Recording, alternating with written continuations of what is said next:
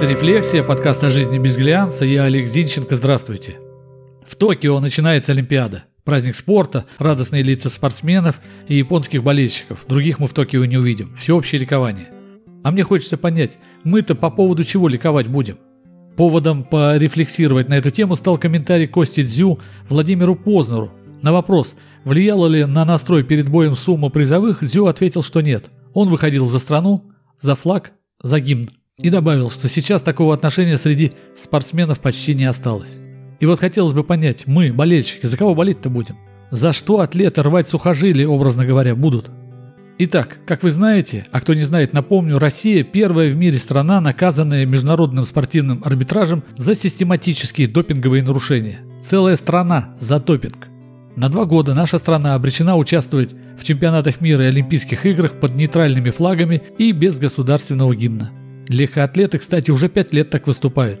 А Олимпиада в Пхенчхане три года назад уже проходила без России в числе участников.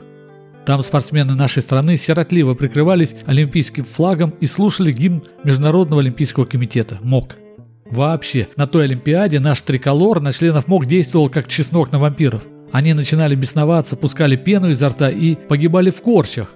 Потому спортсменкам запретили пользоваться резинками для волос в цветах российского флага, равно как маникюр и педикюр в таких цветах тоже запретили. Может и нижнее белье проверяли, эта информация до широких масс не дошла. Итак, за что выступают спортсмены, лишенные основных символов международных соревнований? Получается, что за призовые деньги и за призовые вкусняшки в виде немецких или японских автомобилей, ну и квартир. Я спортсменов не виню за это. Принцип нашей экономики – плодить перегной из нищих для подкормки прослойки богатеев. Да-да, нашей экономике выгодно иметь нищих, чтобы потом помогать им, гордо нося звание самой социально ориентированной экономики мира. А не будь нищих, кому помогать-то? Ну ладно, речь не об этом, речь о спортсменах. Они, как и все мы, часть нашей убогой экономической системы. А потому, в большинстве своем, такие же нищие, как и большинство других граждан России – я говорю о нищете по сравнению со средневзвешенными гражданами стран с развитой экономикой. Вы же помните чемпионат мира по футболу в России? Для наших граждан там даже ввели специальную ценовую группу по продаже билетов. Да-да, специальная цена только для граждан России. Три цены было для всего мира и четвертая специально для России. Потому что в нашей стране очень мало людей, способных тратить деньги по рыночным ценам. Напомню, билеты на матч группового этапа продавались в первой ценовой группе по 16 800 рублей, во второй – 13 200, третий – 8400, российской – четвертый – 1280.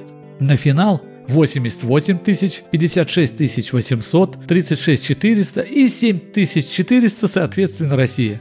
Поняли разницу в доходах? Вот наглядная иллюстрация. Так вот, спортсмены тоже живут в нашем экономическом концлагере и тоже хотят жить лучше – Поэтому их естественный стимул на соревнованиях призовые, о которых я говорил выше. Те самые машины, квартиры, деньги. Итак, со спортсменами понятно. А мы-то за кого должны болеть и переживать? У ребят свой интерес, они будут за него биться. Но еще будут биться за своих мам и пап, которые направили их на этот путь. Но страны-то тут нет. Совсем нет, как бы нам не пытались надуть в уши официальные СМИ. России нет на Олимпиаде. Если вам нравится конкретный спортсмен или спортсменка, это понятно. Симпатии еще никто не отменял. Смотрите, любуйтесь, радуйтесь или грустите. Но наполняться гордостью за страну лично я не буду. Потому что на Олимпиаде нет моей страны. Нет России. Гордость за конкретного спортсмена это одно, а гордость за спортивные достижения своей страны это другое. Но в данном случае мне не за что переживать и нечем гордиться. Для меня 4 олимпийских кольца не более чем 4 нуля на двери привокзального туалета. Поэтому мне кажется странным, что грядущей Олимпиаде уделяется такое внимание. Нас там унизили, лишили имени, лишили идентичности, а мы, высунув язык пуская слюну, должны умирать от умиления? Когда рыночный торговец бойко продает дыни или, к примеру, помидоры, мы же не встаем рядом, закатывая глаза в солидарном экстазе.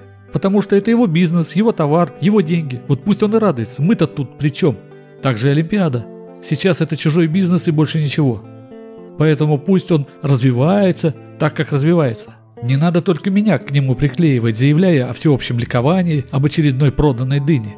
У меня свои дыни и свои помидоры, так что идите-ка вы лесом со своей Олимпиадой, где ненавидят Россию. Так и живем. Это была «Рефлексия», подкаст о жизни без глянца, я Олег Зинченко. Заходите в сообщество «Рефлексия» ВКонтакте, ставьте лайк, подписывайтесь. До встречи.